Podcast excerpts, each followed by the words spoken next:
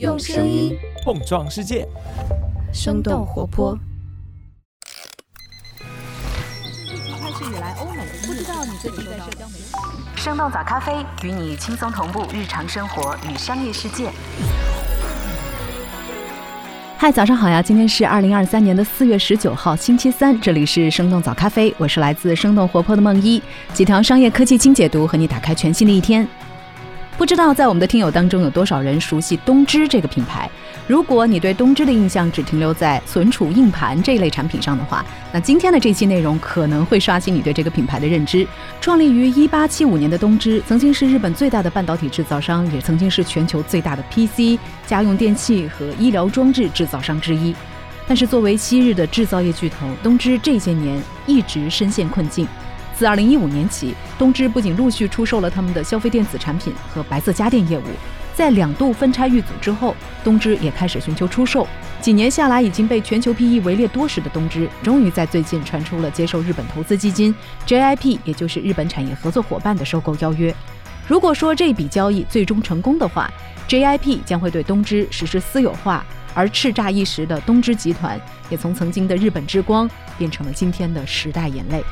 昔日巨头为什么今天会黯然离场？一直深陷困境的东芝，为什么又会成为众多私募股权公司围猎的对象呢？我们今天的轻解读就与此相关。在这之前，我们先来关注几条简短的商业科技动态。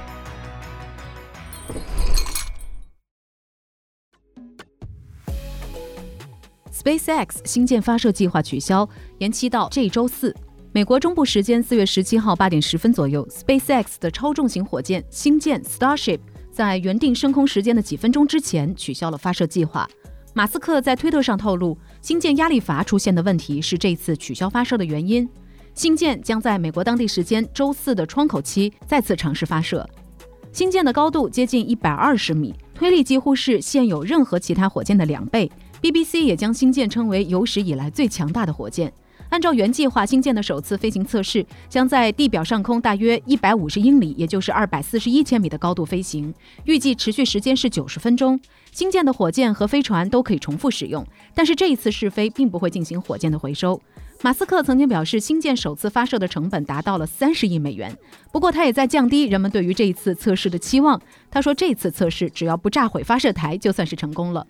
除了发射火箭，马斯克最近的人工智能计划也有了新进展。在四月十七号接受福克斯新闻采访的时候，马斯克表示将会推出 Truth GPT。他说他想要创造一个尝试理解宇宙本质、最大程度寻求真相的人工智能平台。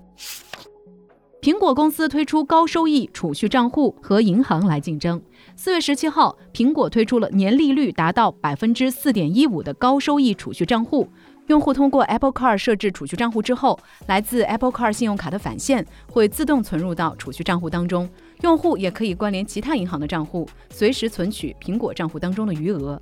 根据苹果官网文章的介绍，百分之四点一五的年利率是全美平均水平的十倍，而且没有手续费、最低存款和最低余额的种种要求。这项储蓄账户的服务是苹果和高盛合作推出的。这两家公司曾经在二零一九年合作推出了 Apple Card 的信用卡服务。根据美国联邦存款保险公司的数据，美国全国储蓄账户的平均年利率仅仅是百分之零点三五，和美联储百分之四点七五到百分之五的联邦基金利率相去甚远。有分析认为，苹果推出代息储蓄账户，目的在于利用美联储激进加息，但是传统银行还没有大幅度提高储蓄账户利率的空间。根据数字媒体 Axios 的报道，目前全美的线上储蓄服务当中，只有三家银行提供的利率比苹果更高。用文字来剪视频，Adobe 将 AI 工具添加到视频编辑软件当中。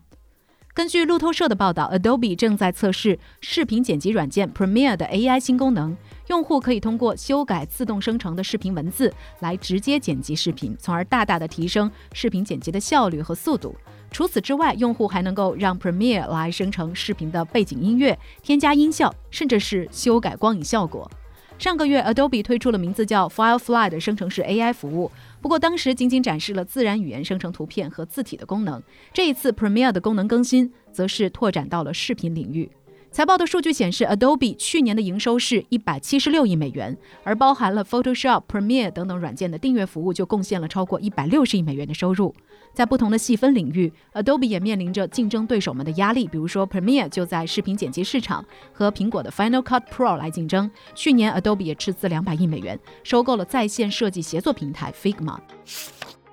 新东方进军文旅赛道，想要培养能够讲课的导游。四月十六号，新东方的创始人俞敏洪在一个发布会上透露，新东方将会布局文旅产业，而新东方文旅能否成功，要看是否能够培养出一批能讲课的导游。俞敏洪认为，新东方老师的核心竞争力是讲课的能力，他们可以将自身表达能力迁移到讲解景点的导览能力上。界面的分析认为，新东方选择文旅作为新的发展方向，很大的原因在于文旅赛道的市场规模庞大。早在疫情之前的二零一九年，中国全年旅游总收入达到了六点六三万亿元。而随着文旅市场逐渐的复苏，未来行业发展也将会有进一步的加速。而旅游产业未来趋势之一就是文旅融合，契合了东方甄选团队的文化经营优势，这也是新东方能在双减政策之后转型直播电商成功的原因之一。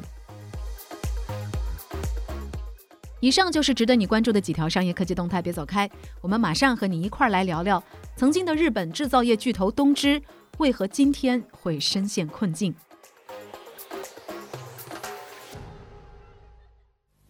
偷袭吧，通西吧，新时代的东芝！东芝彩色电视机，黑色条纹著称。黑色条纹。欢迎来到今天的新解读。根据日本经济新闻不久前的报道，昔日日本制造业巨头东芝已经决定接受日本投资基金日本产业合作伙伴 Japan Industrial Partners（ 简称 JIP） 所牵头财团的收购邀约。预计收购完成之后，JIP 会成为东芝唯一的股东，并且使东芝从东京证券交易所退市和私有化。这次收购估计价值大约是两万亿日元，约合人民币一千亿。为了避免东芝被欧美私募股权基金的收购，日本可以说举国上下的大型企业和银行都在尽力挽救这家昔日的日本制造业巨头。根据了解，目前共有大约二十家日企为日本产业合作伙伴提供收购资金，包括金融服务公司欧力士、芯片制造商罗姆电子、中部电力等等，还有三井住友银行、瑞汇银行等等五大日本银行。虽然这一次收购还有一些不确定因素，但是如果最终交易成功，这将会是今年亚洲最大的并购交易之一，也将是日本有史以来最大的私募股权收购之一。提起东芝这家百年老店，曾经的他们在日本，甚至说在全球，都代表着制造业最荣光的时代。一九三九年，两家来自明治维新时代的日本知名电器公司东京电器和织浦制作所合并成立了东芝。此后的东芝也凭借着先进的技术和强大的制造业功底，创造了多个日本第一和全球第一。比如说，日本的第一个电灯泡、第一个电饭煲、第一台电视，甚至全球的第一台笔记本电脑，都是东芝创造的。新时代的东芝这句广告词，甚至成为了很多人记忆的一部分。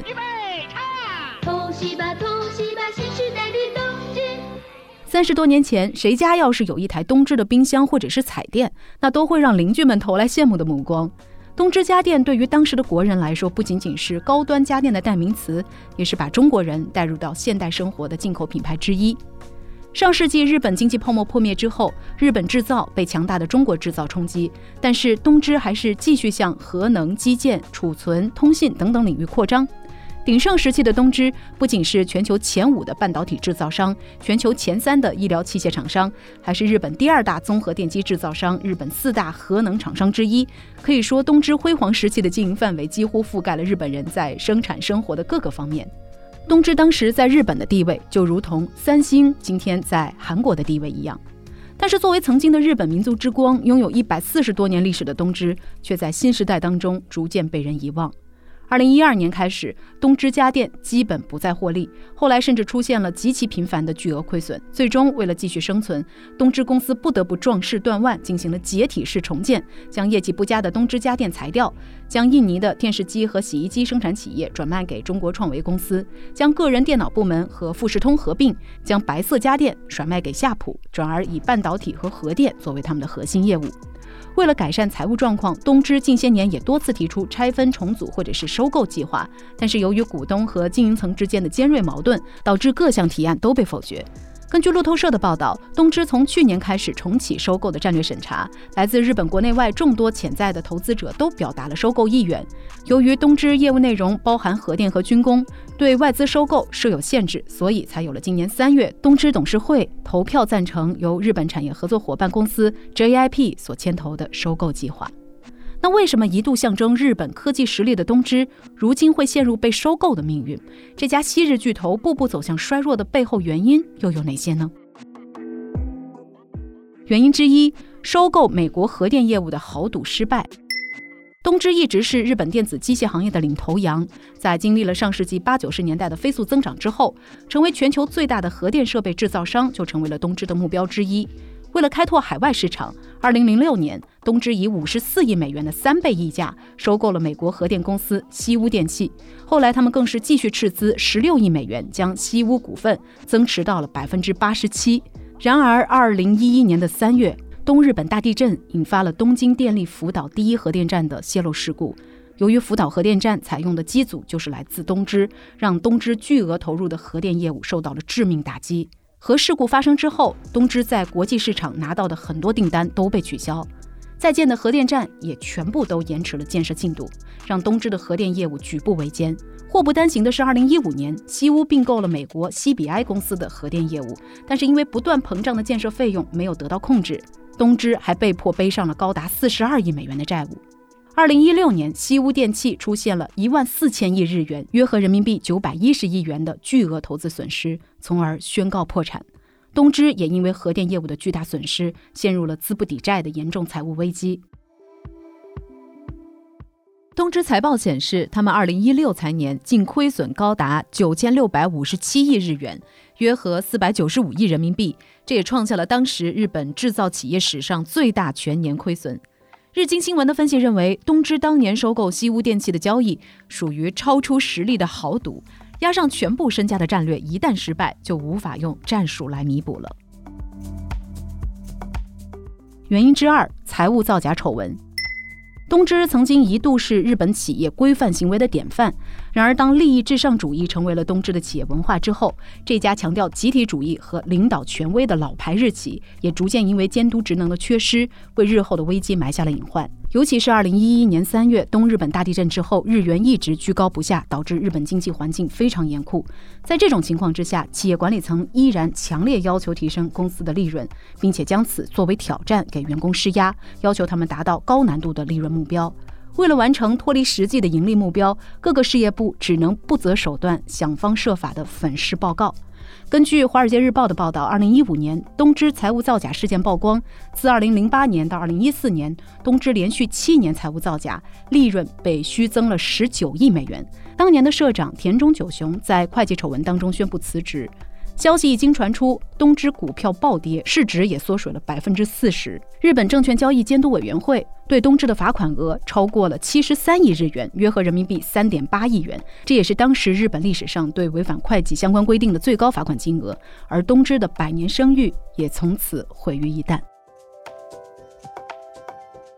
原因之三，亏损情况曝光后的大甩卖。